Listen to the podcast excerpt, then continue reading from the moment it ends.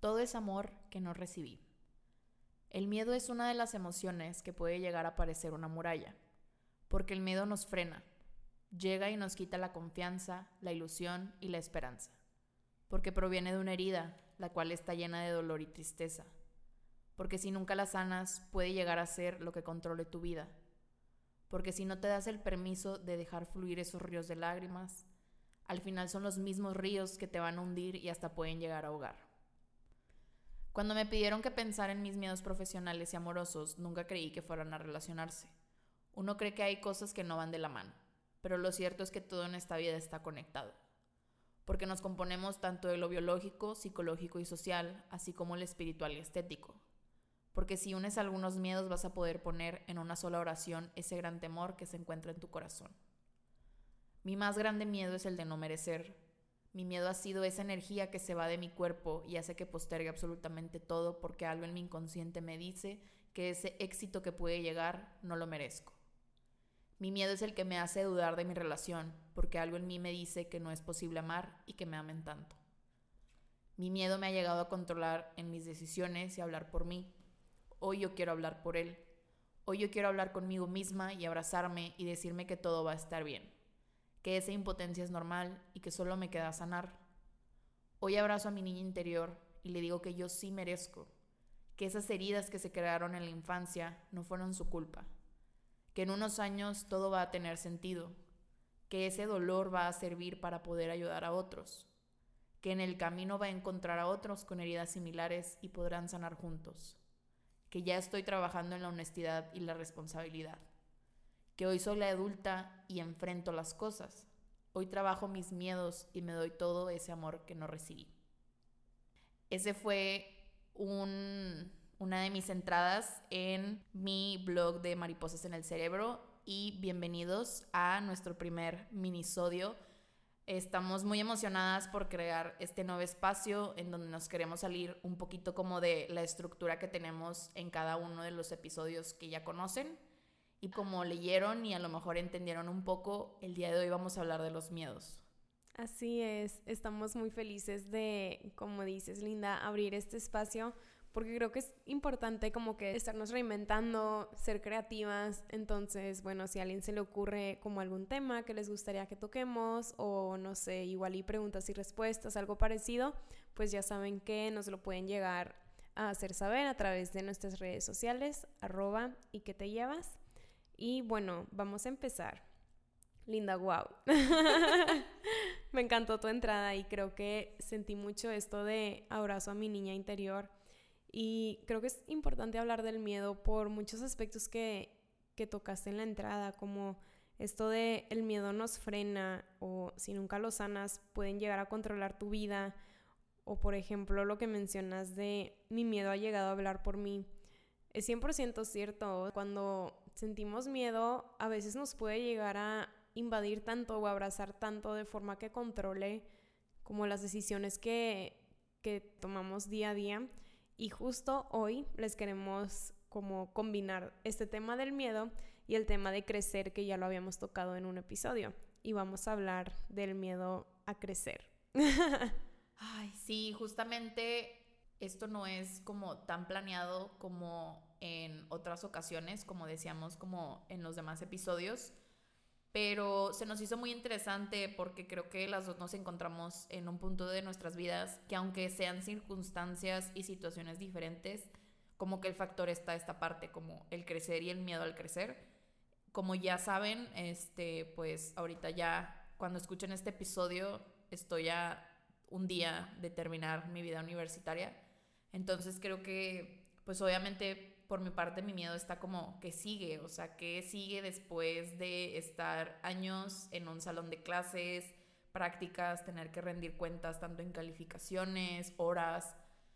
Y pues es un miedo porque pues no, sabe, no sabes qué te espera. Y yo lo relacioné muchísimo con esta parte de no merecer porque pienso en un millón de ideas de que quiero hacer, pero me freno por esta parte de, es que yo no soy tan buena. Justamente ayer le escribí a Pau y le dije, oye, me invitaron a esa entrevista, no sé qué voy a decir, o sea, ¿quién soy yo para ir a hablar? Y ella de que, tú eres Elastigirl. y me encantó porque fue de que, ok, o sea, para los que no saben, es una referencia de Los Increíbles y fue como, ok, o sea, necesito creérmela, o sea, así como sucede en la película, yo necesito creer en mí misma y creer que sí merezco. Entonces, hay que aceptar nuestras emociones y en esta ocasión mi emoción más presente pues fue como el miedo, ¿no? O sea, era lo que me estaba frenando. O sea, estuve a punto de decir que no a una entrevista por miedo. Me encanta esa referencia, espero que, que la hayan entendido porque son mis favoritas.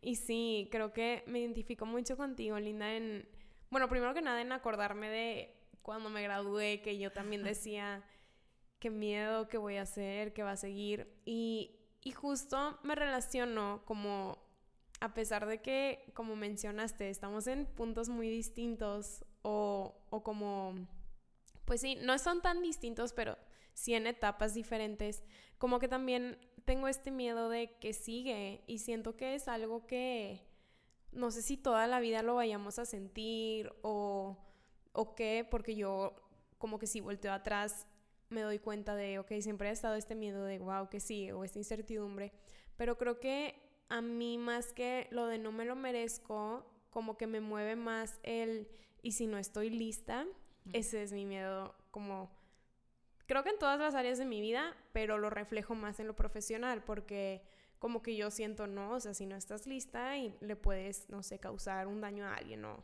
o algo como más relacionado a, a la salud, ¿no? Ya saben que nosotras pues estamos en, en el área de la psicología clínica, entonces creo que me identifico con esto y digo al mismo tiempo que está este miedo, siento que no es paralizante en este momento para mí porque como que ya viví diferentes cosas, ya estoy, siento que en un punto muy diferente de a cuando me gradué y yo pienso, ok, pueden seguir muchas cosas. Y sí, justo ayer que estábamos platicando, Linda y yo era como, no, Linda, tenemos estas cosas, hemos hecho estos proyectos, Claro que van a salir todos los proyectos que tenemos en mente planeados, por supuesto, y por eso le decía la referencia de que no, eres Elastic Girl, amiga, abre los ojos, sí lo merecemos.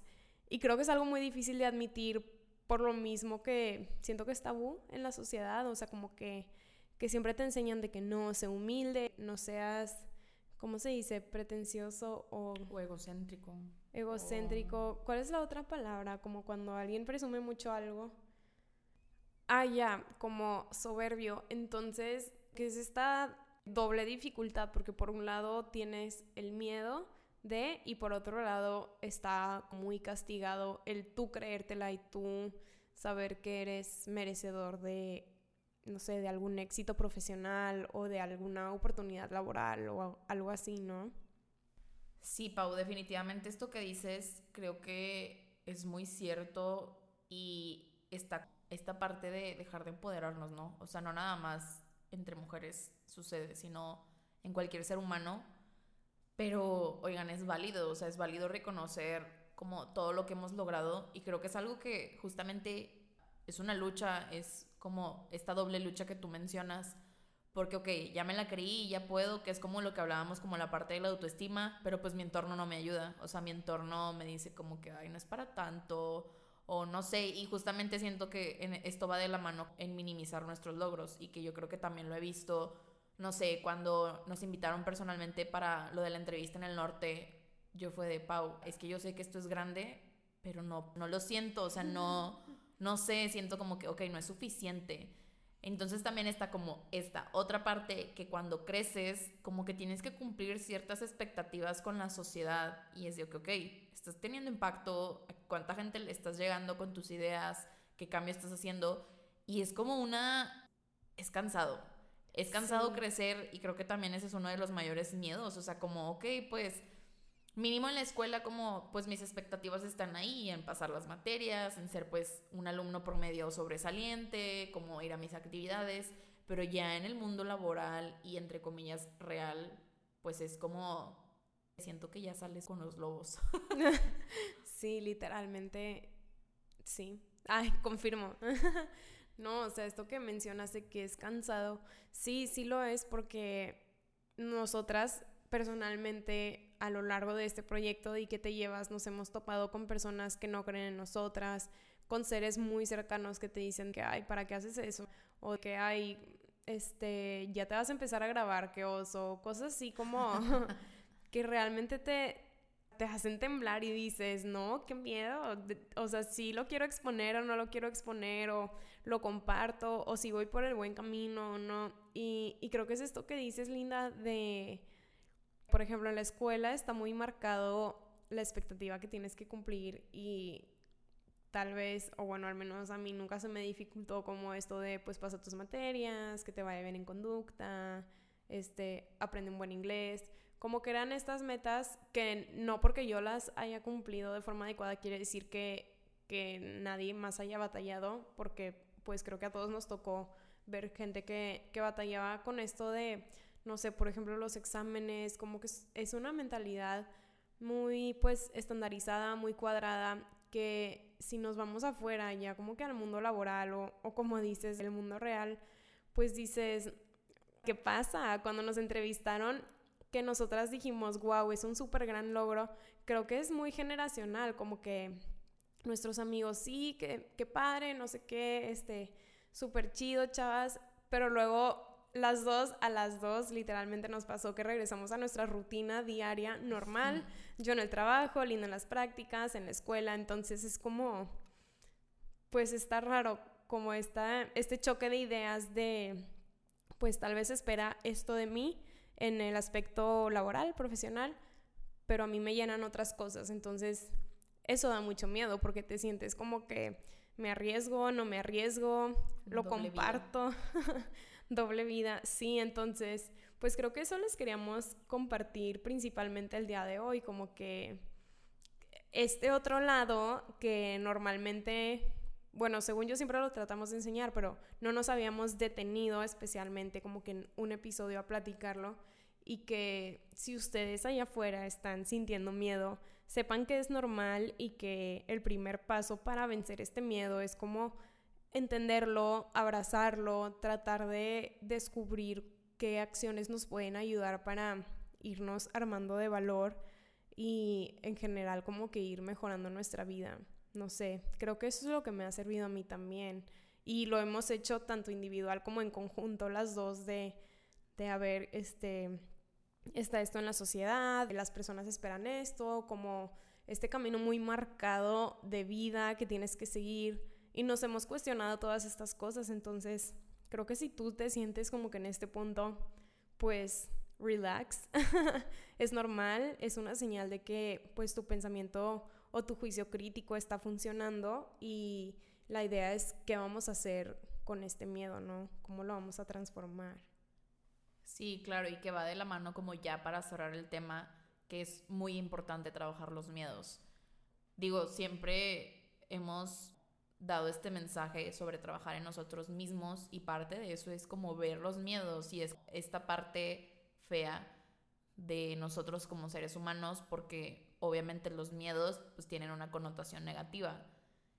Pero también siento que son cosas que te pueden impulsar, no sé, creo que a la larga, a pesar de que yo creo que desde pequeña me consideré una persona muy miedosa, he logrado ir en contra de esos miedos o hacerlo y todo con miedo, ¿no? O sea, por ejemplo, hoy fui a la entrevista con miedo, ansiosa y hasta le escribí a personas antes de entrar de que no puedo, o sea, estoy paralizada en mi camioneta y no entendía, o sea, después ya me, o sea, ya después tuvo sentido porque era la primera vez que iba algo así yo sola, no, como que también lo padre de este proyecto es que nos apoyamos las dos, pero pues ya nos ha tocado hacer cosas individuales.